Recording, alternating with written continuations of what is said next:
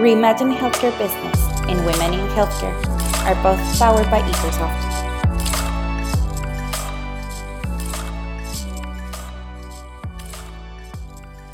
Hola, bienvenidos al primer podcast que habla sobre tecnología y salud en Latinoamérica. Este es un esfuerzo de Ecosoft para empujar una comunidad virtual que hemos logrado de bastantes miembros en toda Latinoamérica y en otras partes del mundo, llamada Remind Healthcare Business. En general, eh, el objetivo de Ikersoft es poder siempre innovar y tratar de entender cómo es el futuro de la salud y todos los jugadores que, eh, que estamos en esta industria. En esta ocasión nos acompaña la doctora Yanira Martínez, quien es parte del equipo de estrategia e innovación de Médica Santa Carmen. Médica Santa Carmen eh, es una clínica y un negocio muy innovador en México, eh, un emprendimiento. Nos contará la doctora Yanira cuál es su rol dentro de eh, la práctica de emprendimiento y dentro de su, de su rol de estrategia e innovación. También nos acompaña Ana Paula Macías, quien es co-host de este podcast. Ella es la content manager de Ikersoft, la cual también genera contenido muy relevante para la industria y pues bienvenidos a este primer podcast que hablaremos con la doctora Yanira Martínez. Gracias por estar aquí. Gracias, José. Muy bien. Pues vamos empezando un poquito, Yanira, si quieres, eh, con una pregunta medio icebreaker, medio para entender un poquito tu contexto. Eh, ¿Nos puedes hablar más o menos la experiencia que hayas tenido como estudiante, tal vez, como no específicamente niña, pero como así, pues sí, estudiante de escuela, secundaria, prepa, lo que sea, de medicina? y cómo, pues, qué es lo que te llevó al área médica inicialmente y supongo que después a todo el área de como emprendimiento e innovación que estás ahorita. Sí, seguro. Pues yo la verdad no, no, no tengo ninguna historia simpática o algo de por qué decidí estudiar medicina, la verdad solamente me gustaba, me interesaba como saber cómo funcionaba nuestro cuerpo, etcétera, y, y, decidí aventarme a estudiarlo. ¿Es algo que desde, perdón, ¿es algo que desde niña lo descubriste o, sea, o fue como en la parte de decisión de qué estudiar? Pues no, la verdad, no, no, te puedo decir. Yo creo que muchos sí lo traen así en la sangre. Yo en particular no. Yo no tengo familiares directos médicos. O sea, no, yo no estaba en el ámbito salud familiarmente hablando. Eh, y al mismo tiempo, creo que si le preguntas a Yanira de primero de primaria creo que quería ser veterinaria. O sea, no, no estaba tan alejado en el tema de, pero, pero me equivoqué de, de, de, del enfoque. Ya no eran animales, ¿no? Me movía humanos. Ya. Este, pero no, la verdad es que fue en, en la prepa. Eh, sí, siempre he tenido más inclinación desde chiquita como a áreas más de, de como lo catalogamos aquí en la preparatoria, que es área 2, área 3, área 4. Yo la verdad sí, todo lo que era más afín sí era más hacia área 2. Entonces no estaba tan perdida. Nada más, yo todavía sexto de prepa iba a estudiar química en alimentos, o sea, ni siquiera estaba todavía en medicina y durante el último año de preparatoria decidí que, que mejor hacía el switch. No sé por qué, no te puedo decir, no, no, no, recuerdo mi revelación. Probablemente fue contagiado por mis compañeros de salón, que la mayoría iba a medicina. Y pues la verdad es ahí a la Universidad Panamericana y, no me arrepiento, ¿eh? la verdad es que fuera de que no seguí el track tradicional, que ya llegaremos a eso para irnos en orden, este, cero me arrepiento, la verdad eh, es una gran escuela académicamente hablando en temas de prácticas. Yo salí, me siento realmente muy bien preparada este, durante la carrera y, fue muy, muy, muy interesante, muy padre todo este contexto de ir conociendo hospitales, pacientes en general. Y la verdad, el, en tema educativo, pues, pues tendré mis buenas historias chistosas ya de, lo que uno vive como estudiante de medicina, de, de todo lo, a lo que te enfrentas. Siempre hay historias como bien interesantes, ¿no? Sobre esa parte de, de esas historias de lo que te enfrentas como estudiante de medicina. Eh, yo no soy médico, evidentemente, y, pero siempre escuchas que los médicos viven historias hasta un poco pesadas, ¿no? Eh, eh, como bromas y demás, que no sé si sean mitos o realidades. Pues, pero Hay algo de eso, ¿no? Sí, sí existe. La verdad, yo no, no, tuve ninguna mala experiencia. Eh, lo más cercano, si tocamos un poco los temas de género, pues sí, sí, obviamente me vi involucrada en situaciones incómodas, no necesariamente agresivas a ese momento, pero mm. pues sí, médicos que te empiezan a, a tratar no profesionalmente, este, que te hace la situación incómoda. Fuera de, en mi caso, fuera de palabras, nunca pasó a mayores, gracias a Dios. Este, sin embargo, creo que lo más delicado que me llegó a tocar fue en un hospital público, donde así, haciendo guardia, pues no sé si alguna vez han estado en un hospital este, ya más en la noche, que no creo, porque no es horario de visitas, pero pues tienden a bajar las luces para que los pacientes no, no estén tan despiertos, ¿no? Para que puedan descansar. Y pues sí, en una sola ocasión con un camillero es, sí, es la única vez en toda mi vida que me sentí realmente, pues, o sea... Incómoda. no, no, ahí sí con miedo, ahí no fue incomodidad. O sea, fue la única vez porque el hospital realmente en las noches se muere en este hospital público. Y, literal el camillero me empezó a querer cerrar, o sea, obviamente yo nada más alcancé a meterme al, cuarto de unos pacientes, que son varios pacientes en un mismo cuarto, pues yo ahí ya me esperé. sí. Pero fuera de eso sí, no tuve ninguna otra experiencia este, pesada por así decirlo, como estudiante. ¿Y competitividad entre estudiantes hay mucha, no? ¿O... Sí, la carrera de medicina es una carrera competitiva, o sea, como per se. Eh, por el mismo tema de plazas, este, no importa de qué universidad vengas, al final del día si quieres hacer una residencia, absolutamente todas las escuelas hacen el mismo examen de residencia. Este, en mi caso yo fue cuando ya al final yo ya decidí no, no seguir el, camino tradicional. Me gustaba mucho la salud, eh, pero vi que mi, pasión no iba hacia trabajar dentro de un hospital desde la parte médica.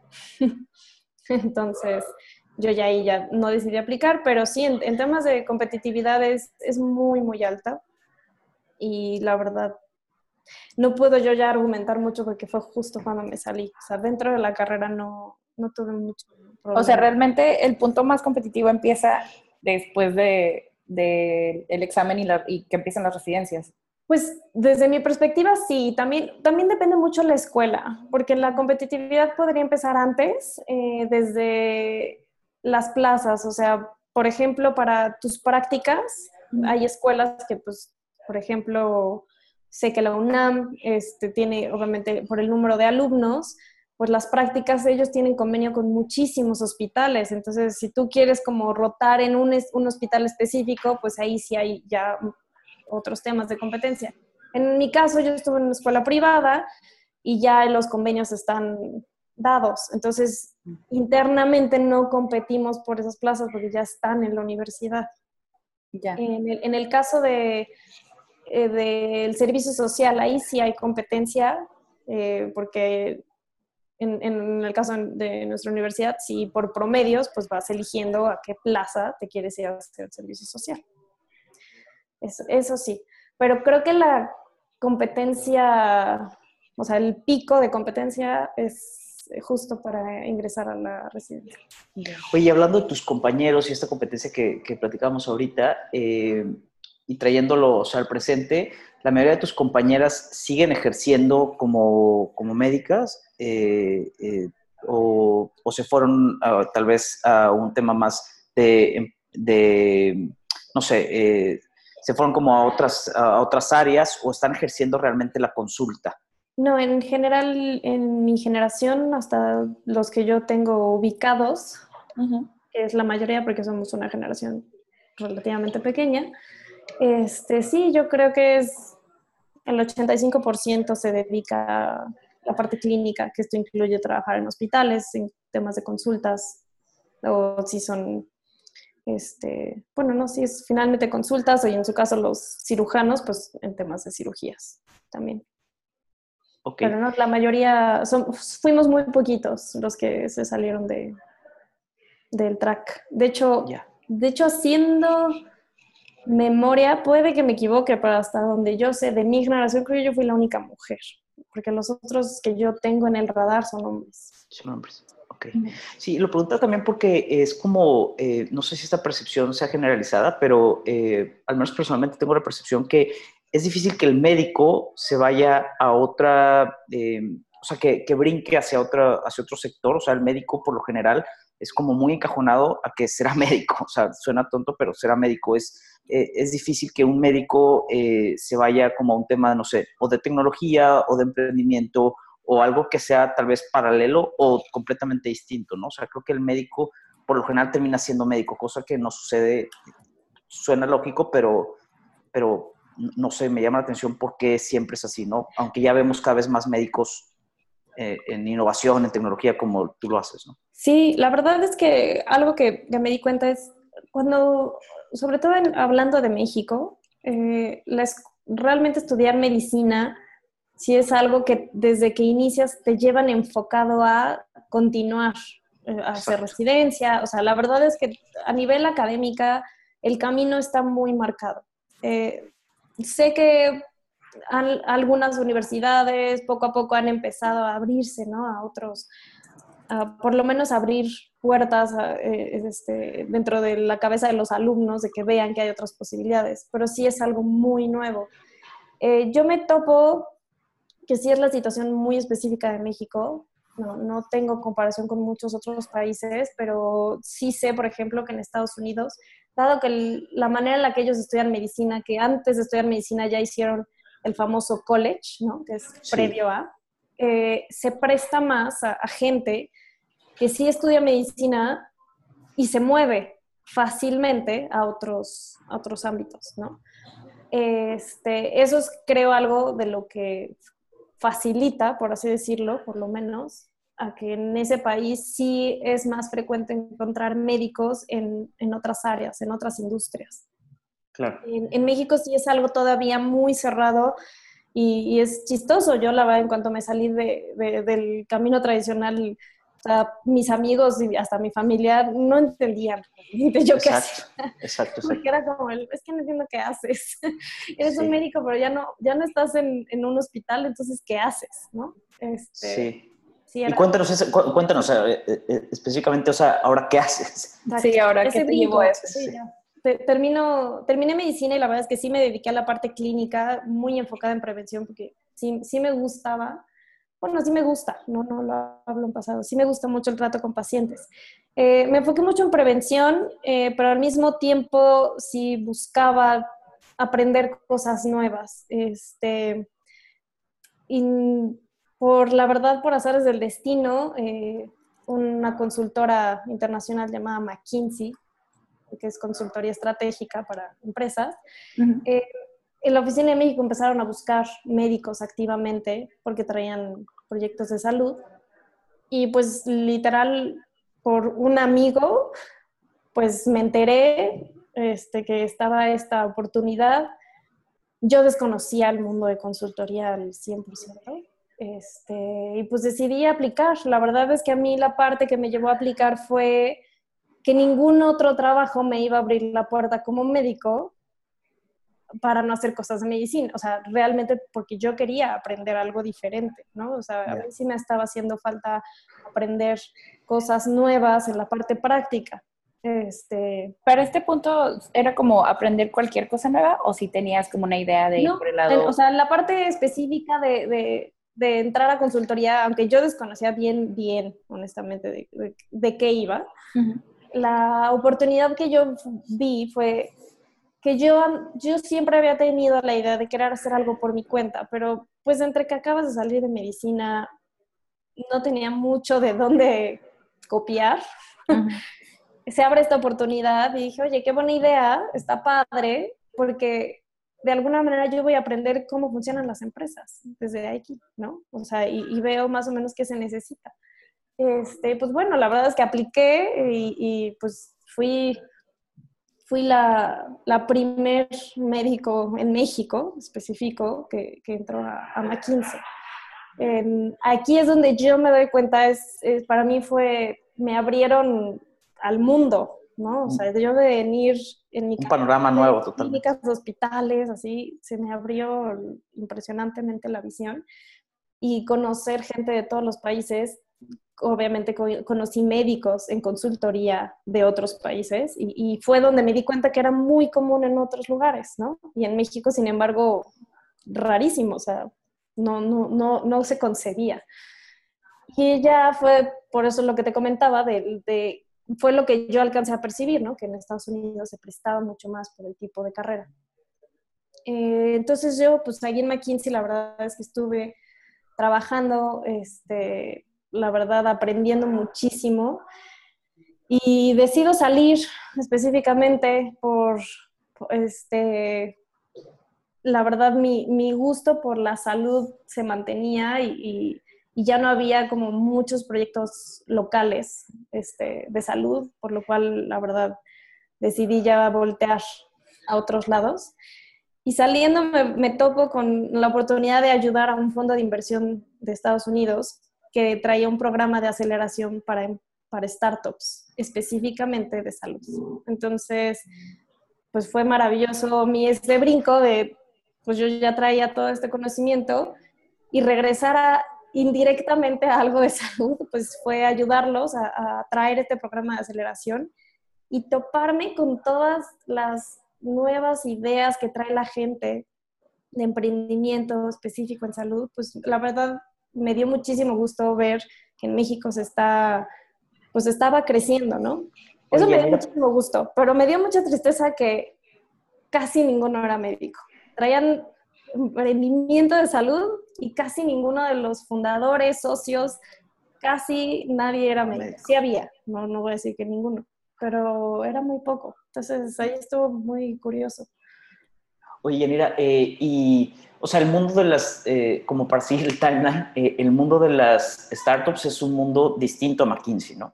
O sea, al final de cuentas son, son negocios los dos, pero son mundos distintos, ¿no? Tal vez para un médico que nos está escuchando y que eh, eh, para hacer esta diferenciación, McKinsey es una empresa global de consultoría eh, muy corporativa, muy reconocida también, pero startups es un mundo completamente distinto donde ese corporativismo se rompe, es más un tema de impulsar del de famoso, los gringos le llaman hustle, como eh, tener ímpetu de, sal, de salir las cosas, no hay presupuesto, etcétera, etcétera. Son dos mundos distintos, aunque te, eh, entiendo que McKinsey te abre un poco el panorama de, de, de, los negocios o de que el médico se puede dedicar a otra cosa.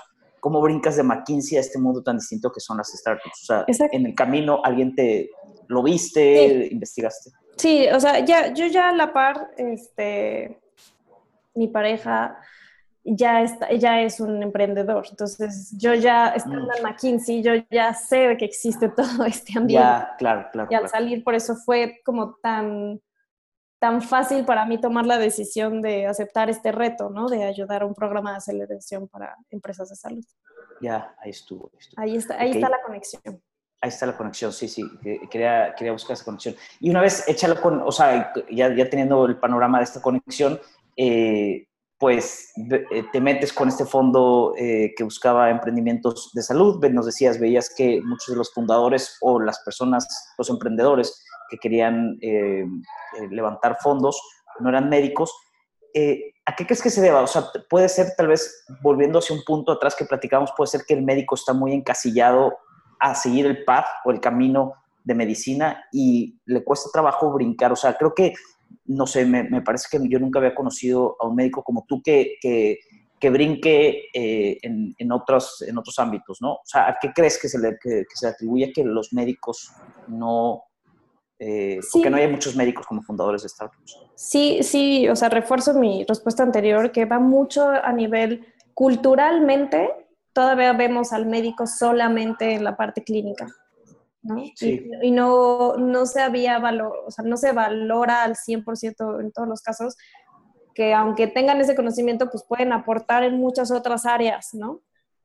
Esa es una en la parte cultural y la otra es en la parte educativa. O sea, la, realmente las escuelas de medicina no estaban hechas, o sea, realmente formaban médicos para ser este, especialistas o para dedicarse a la clínica en un 100% de su tiempo o en todo caso investigación, que la investigación pues sigue siendo en, la, en el área clínica. Entonces, la verdad es que esas dos son las principales razones que yo veo. Ahora, repito, entrando yo a Village Capital, que es el, el fondo donde entré, me dio muchísimo gusto darme cuenta que ya hay universidades donde ya están mezclando, o sea, ya están creando, pues no, no sé si como tal eran como optativas o materias optativas además, pero ya son materias que están mezclando carreras. Entonces ya me tocó ver, actualmente, pues todavía están apenas saliendo, este, proyectos donde eran enfocadas a, emprendimiento pero entonces te juntaban ingenieros, te juntaban médicos, te juntaban financieros, etcétera, para que crearan un plan de negocios, crearan un producto, o sea, etcétera, ¿no? Había como diferentes enfoques. Pero empezar yo a ver eso que ya está empezando en las universidades, dije, oye, qué padre, o sea, qué padre que, que al, a todas las carreras, no, no solo hablando de medicinal, ya las estás empezando a mezclar, pues desde el inicio, ¿no? Los estás enseñando a pensar, a, a que voltean a ver qué problemas hay que no tienen solución y que en equipo busquen una solución. Porque desde ese inicio, ver estos proyectos, o sea, no era nada más de, ah, pues invéntense algo, no, los enseñaban desde, a ver, juntaron un equipo que estaba interesado en temas de salud y los llevaban a una clínica de ortopedia, por así decirlo, y entonces llevaban, a ver, ¿qué es lo que a ellos les está haciendo falta? O sea, tú no vayas a llegar ya con una idea de, mi idea revolucionaria va a cambiar el mundo, si ni siquiera has visto cuál es el problema, ¿no? Entonces, eso me dio muchísimo gusto, ver que ya hay muchas universidades que ya están haciendo ese cambio. Entonces, en la parte educativa creo que ahí viene. O sea, sí está todavía en un inicio, que es lo que yo veo. Ya nos va a tocar verlo en las siguientes generaciones, pero ya les están abriendo esas opciones y, en todas las carreras. O sea, que volteen a ver y no se encasillen. O sea, que se salgan del, del de su cajita, ¿no? En, inglés el out of the box. Entonces, ya, ya, lo empiezan a hacer. Entonces, eh, desde donde yo vi, creo que ahí viene. Muchos todavía dejan medio de fuera medicina. ¿Por qué? Porque mucha gente de, lo que, de las que sí empiezan a estudiar medicina realmente quieren seguir el camino clínico y siguen siendo la mayoría. Este, y entonces luego suele ser un poco más cerrado a abrirse a estas cosas pero yo me estoy dando cuenta que ya cada vez, cada vez más están empezando a voltear hacia afuera porque pues empiezan ya a escuchar, ¿no? Que, que eso puede pasar. Pues creo que ahí viene. Eso, eso nos daremos cuenta en unos años, a ver cómo vienen las nuevas generaciones. Claro. Fíjate que reforzando un poco esto, eh, nosotros eh, hemos hablado mucho con, eh, con directores de hospitales, sobre todo hablando la, la parte hospitalaria, y vemos que el rol del director general de un hospital eh, ha cambiado muchísimo y no, no, sé si tú estás de acuerdo conmigo, pero en los últimos 15, 10 años, desde, desde mi perspectiva, ha cambiado muchísimo en el sentido que el director general de un hospital hoy en día debe tener un conocimiento de negocios. Es decir, hace 15 años o 20 años era imposible que un hospital lo manejara a nivel management alguien que no fuera médico, ¿no? Eh, era como, eh, en estricto sentido, hace 20 años era mal visto que el presidente o director general de un hospital de X tamaño eh, no fuera un médico, ¿no? Y hoy en día los, los médicos, esos que eran directores generales médicos, pues, o de profesión en medicina, los sustituyen tal vez hoy gentes de negocios, ¿no? Que ven más hacia la clínica, sí como el tema clínico de, de mejorar la salud y toda esta parte ética, pero también como un negocio, porque hoy las clínicas o los, o los hospitales, pues, tienen esta parte de negocios y de analizarlo como un negocio, ¿no? Este, Exactamente. Pues eh, yo creo que hay de las dos, o sea, muchas clínicas donde la persona que administraba era 100% administrativo o la contraparte, 100% clínico, que lo pusieron a administrar, ¿no? Entonces, creo que hay nada más, como en muchas otras cosas, pues los extremos no soy partidaria de que funcionen. Entonces, lo que se ha dado cuenta muchas de las clínicas, o sea, por ejemplo, yo hablando ahorita, ya llegando a mi presente, pues yo me uno hace un año a América Santa Carmen, que es una red de salud renal, actualmente con siete clínicas en Bajío y Ciudad de México. ¿Y qué es lo que nos volteamos a ver? Es muy importante que las personas que estén bajo, o sea, que traigan la dirección de una empresa de salud, tienen que tener conocimiento de salud. Y al mismo tiempo, tienen que tener conocimiento administrativo. Sí, equipos multidisciplinarios, ¿no?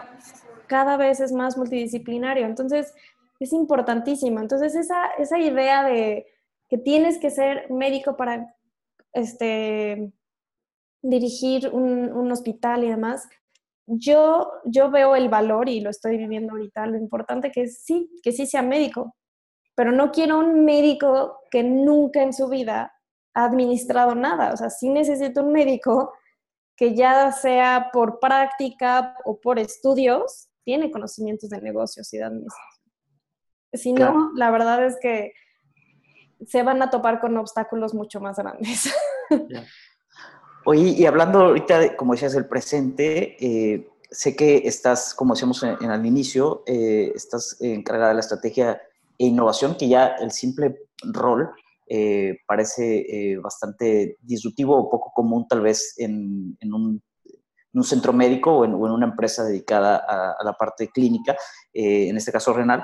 Pero, o sea, ¿cómo se puede innovar en salud cuando pareciera que en salud está se innova mucho, sobre todo en la parte de equipo, de hardware, eh, se innova mucho en otras cosas, pero ¿cómo se puede innovar eh, eh, pues en un tema renal en este caso? O sea, ¿cuál es como el reto de tu, de tu rol hoy en día? Comprendo que tienes tú, ya hemos hablado, ¿no? La, parte clínica, la visión clínica, pero ahora la de negocios y todo tu, background y demás. ¿Cómo se puede innovar? O sea, en, realidad parecería que todo está inventado en un tema renal, ¿no? Pero sé que estudiaron, platícanos también que estudiaron en Devil y demás, que es en per se un emprendimiento súper interesante. Sí, claro. Este, pues mira, de, entrada, Andrés Gutiérrez, que es el fundador, socio fundador de, de Médica Santa Carmen, él inicia todo esto siempre con, un, con una, una, misión muy, muy clara, ¿no? Llegar a ser eh, la red de salud renal de mayor impacto en México. ¿Y cómo vamos a lograr esto? Pues nuestro propósito siempre es paciente bien, todos bien empezando por ahí y, teniendo siempre en la cabeza nuestro nuestro eslogan. Claro, el purpose, ¿no? nuestro propósito, este, es, es, tomar decisiones, ¿no? Ahora, en la parte de estrategia e innovación, pues, ¿qué hacemos? Pues tú dices, ya está todo hecho. O sea, sí, sí, sí, no. No, parece, parece. Parece que estuviera todo hecho, pero, no está es, es, es muy interesante. El, el, tema de salud renal es actualmente la, la enfermedad renal crónica en México es, es un, un, problema de salud pública. O sea, sí realmente es, un tema. Actualmente es el décimo lugar, la enfermedad renal crónica la, ocupa el décimo lugar en, en mortalidad en México. Y tristemente, pues viene creciendo. ¿Por qué? Una de las principales causas de enfermedad renal crónica es la diabetes, la cual, pues creo que ahí todos sabemos que sigue creciendo. Este, ahora, ¿qué queremos nosotros? O sea, ya tenemos eh, lo, que se conoce, ¿no? Para la enfermedad renal crónica, que, ya en estadios este, avanzados, los, eh, el paciente ya requiere de una terapia sustitutiva, esto es a través del tratamiento de hemodiálisis principalmente, que lo que hacemos es limpiar la sangre de, los pacientes porque los riñones ya no lo pueden hacer, siendo su función principal. Entonces, es unas máquinas limpian la sangre por ellos. Entonces, son tratamientos que una persona con, con, esta enfermedad debería de recibir tratamiento tres veces por semana y cada tratamiento dura alrededor de tres horas. Entonces, ahí imaginemos ya el, impacto que, que, hay, ¿no? Entonces, sí tenemos eso. Ahora, ¿podemos innovar? Pues yo, yo creo que sí podemos innovar. O sea, siempre hay que estar a la vanguardia de ver realmente al mínimo cambio de, mejora en los tratamientos, estar nosotros ahí, en la parte clínica y en, la parte de, otros procesos, siempre hay que ver cómo podemos hacer que el paciente esté bien y, el bien tanto en salud, pero en calidad de vida. Y si pasa tanto tiempo también con nosotros debido a la, la duración de las terapias, pues hay que estar volteando a ver qué podemos hacer para hacerlo sentir de la mejor manera posible, ¿no? Y, algo que nos caracteriza es que nosotros realmente queremos ser los mejores, diferentes y especiales en todo sentido. Entonces, la, la, parte de innovación está al día. Buscamos realmente estar no solo en la parte clínica, sino en absolutamente todo el modelo. ¿Cómo podemos lograr esto? Que el paciente esté bien y nos va a llevar a que todos estemos bien. Que es, un, es un poco, digo, como pregunta más que nada, es un poco todo el enfoque que hay hoy en día en la experiencia del paciente, de que todo lo que él pasa o ella pasa, de que entrando a una clínica, a un tratamiento, lo que sea, y asegurándose de que todo lo que conlleva su tratamiento sea lo mejor posible desde el punto de la clínica, ¿no? Exactamente, y, Médica Santa Carmen, el, el modelo Médica Santa Carmen es centrado en el paciente. Entonces, el paciente es nuestro centro y todo lo que hacemos es siempre volteando a ver al paciente. Este, eso nunca hay duda alguna. Ok, oye, ¿y qué, qué rol juega? Eh, entiendo mucho esa parte de satisfacción, de centrarse en el paciente, eh, eh, que también vale la pena decirlo, súper difícil lograrlo, ¿no? Es fácil decirlo, pero súper difícil lograrlo a nivel clínico y a nivel negocio también es es difícil lograrlo, ¿no? Todo, la mayoría de los negocios quisiera que, hablando, oyéndonos el terreno de negocio, siempre queremos que el cliente esté satisfecho, ¿no? En este caso hablamos de pacientes, pero siempre queremos que el cliente esté satisfecho, es fácil decirlo, pero bien difícil lograrlo porque es un tema desde cultural eh, de, los empleados que trabajan dentro de la organización para que puedan entregar un buen servicio y más en la parte clínica, ¿no? O sea, cómo hacemos sentir bien al paciente. Eso, eso desde el punto de vista de servicio, me, me, parece que, seguramente ustedes también tienen como varias estrategias para, para, mejorar esa parte y seguir como el propósito que ustedes nos decían de paciente bien, ustedes bien. Entonces, eh, pero bueno, también lejos de eso, ¿qué rol juega la tecnología en todo esto? Porque muchas veces eh, eh, vemos que las empresas como que sí están conscientes del servicio, pero por el otro lado también eh, la tecnología tiene como ciertas ayudas desde el punto de vista de, ver que ustedes tienen un portal de paciente, por ejemplo, que, que abona el servicio, pero con el uso de tecnología, ¿cierto? Cierto. Sí, la tecnología es otro de nuestros pilares. nosotros, de hecho, creamos nuestro propio software este, que es el, pan de cada día, nos lleva toda la información de los pacientes. Este, aquí podemos llevar todos los registros. Eh, para no la parte este, más entretenida, la importancia de la parte tecnológica, que nos ¿para qué nos ayuda? Pues nos ha ayudado obviamente a agilizar una infinidad de procesos. ¿no? Y esto nos lleva a mejorar la experiencia del paciente. Al mismo tiempo, nosotros hacer una red de clínica, un ejemplo muy concreto es, alguien se atiende en, nuestra clínica de San Miguel de Allende y tiene que viajar a Ciudad de México, pues viene y se atiende en la Ciudad de México y, y, simplemente aquí ya tenemos toda su información. ¿Por qué? Porque tenemos ya el sistema, tenemos la plataforma tecnológica que nos permite que el paciente fácilmente pueda atenderse en diferentes clínicas dentro de nuestra red sin ningún contratiempo, ¿no? Y, ya tenemos nosotros su receta, este, que realmente esto siempre lo refieren los médicos nefrólogos, entonces nosotros ya tenemos esa información, no, tenemos que empezar desde cero. Eso agiliza muchísimo las cosas.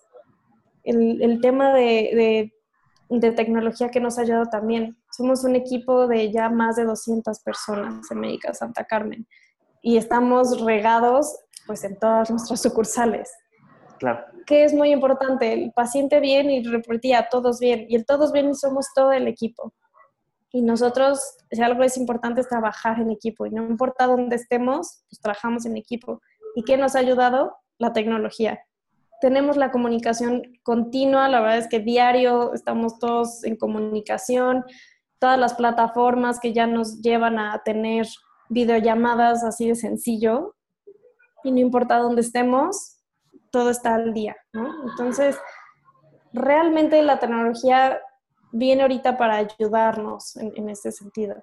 Y algo que, que, decías un poco de innovación junto con tecnología, pues todavía no está muy probado y demás, pero ahí, ahí, viene el, el tema de trasplantes de órganos este, artificiales, o, o sea, en el sentido de que no, no son donaciones de, humanos. Y esta es la parte de innovación y al mismo tiempo con tecnología de último, de, último modelo, por así decirlo, que nos lleva a cada vez mejorar ¿no? la, la calidad y la atención a la salud. Claro, claro. Que hay, eh, debates súper interesantes en ese tema, debates desde éticos, eh, eh, o sea, éticos versus tecnología, que son, que son importantes tomarlos en cuenta. Este, personalmente también en la parte de Microsoft no somos partidarios ni de uno ni de otro, sino simplemente creemos que la tecnología, como dices, nos ayuda, sobre todo la tecnología de software nos ayuda mucho.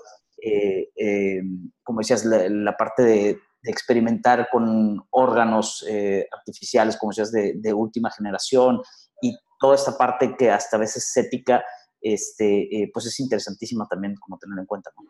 Sí, claro. Sí, y, y, esa es la parte donde pues hay que estar en continua actualización. Ya.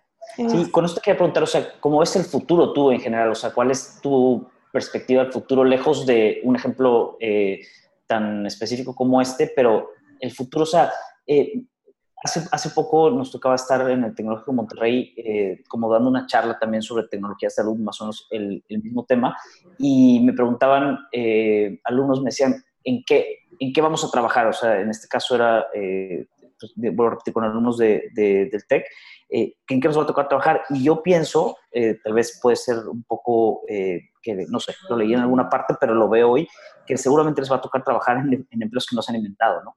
pero en el sector salud, o sea, eh, como recapitulando un poco, o sea, el médico que se está encasillando en, tal vez desde la parte educativa de ser médico y demás, pero vemos que ahora, como tú, hay médicos que brincan en otros, en otros sectores, pero seguramente tal vez un médico va a trabajar en empleos o en posiciones que no se han inventado, ¿no crees? Sí. ¿Cómo lo ves? Estoy de acuerdo. Sí sí creo que en un futuro no tan lejano va a haber un, cambio disruptivo en, lo que es como la salud que conocemos hoy en día. Sí, sí lo creo. Cada vez más, eh, pues, diagnósticos, este, pues ciertos, hasta ciertos tratamientos quirúrgicos, pues ya cada vez la tecnología está, este, pues llevando la delantera. Ahora, yo honestamente no creo que desaparezca el, rol de un médico, porque si bien las máquinas pudieran llegar a ser más certeras, más precisas, eh, la medicina, o sea, la salud de las personas todavía va muy, muy, muy de la mano de, este, de esta relación médico-paciente. Y es realmente algo muy importante que no, no he visto yo que una máquina todavía pueda suplir esta, esta relación. Y, la parte importante no es solamente en, tema de si, si, le atinó el diagnóstico y si le dio el tratamiento adecuado, ¿no? La, la persona, sino va más allá. Al final del día somos, somos humanos y, y creo que no, no, tengo ningún ahorita artículo que me, que, me, que, tome de referencia directamente, pero todos los humanos siempre buscamos las relaciones interpersonales y, en todo sentido, eh, sí, pues sí hay reportes de cómo las personas que están solas, pues obviamente no, no llevan una, pues mucha, por así decirlo, felicidad en su vida, ¿no? Y va un poco de la misma mano con la salud. Entonces, yo creo que más que llegue uno u otro a suplir, yo nunca usaría el término suplir, como en todo es un complemento. Entonces, así como es importante trabajar en equipo entre personas, aquí entra esa parte de que vamos a tener, y esa es la parte del cambio disruptivo que yo espero, que cada vez más los médicos vamos a empezar a ver que tenemos que trabajar en equipo con la tecnología. Este, no, es, no es que la tecnología va a trabajar sola, y los médicos tenemos que aprender a trabajar con la tecnología porque realmente nos están ayudando a hacer nuestro trabajo en el sentido de, el objetivo final que es el bienestar del, paciente. Entonces, creo que por ahí va, o sea, lo que yo visualizo como este cambio disruptivo que, cada, que ya, ya está pasando y lo que yo nada más espero es un cambio en el sentido de ya es el 90% de los médicos trabajan con tecnología al día a día, ¿no? Sí, claro. Sí, complementando un poco, fíjate que también hace, hace poco platicábamos con eh, varios dermatólogos y poníamos el ejemplo de esta analogía de, que yo estoy de acuerdo contigo, no utilizar la palabra suplir, pero eh, es mucho miedo también eh, a lo desconocido, ¿no? y poniendo la analogía o una historia es, que tiene que ver, el ajedrez en un punto fue cómo la máquina podía vencer al hombre en temas de ajedrez, ¿no? Y los ajedrecistas del mundo estaban súper, eh, eh, pues, temerosos o nerviosos de que una máquina fuera a suplir al, al ajedrecista, el ajedrez que tiene 2.500 años o 2.000 años de haberse inventado, cómo era posible que una máquina los pueda suplir, ¿no? durante mucho tiempo IBM estuvo ideando esa máquina hasta que se enfrentó eh, eh, con Kasparov, que era un ajedrecista súper importante, y finalmente, bueno, lo venció, se venció y demás. Pero Kasparov en algún punto menciona y dice que sin la máquina, yo hoy en día, o sea, en el 2013 hicieron una entrevista, si yo hoy en día no hubiera sido mejor, porque la máquina me ayudó, ¿no?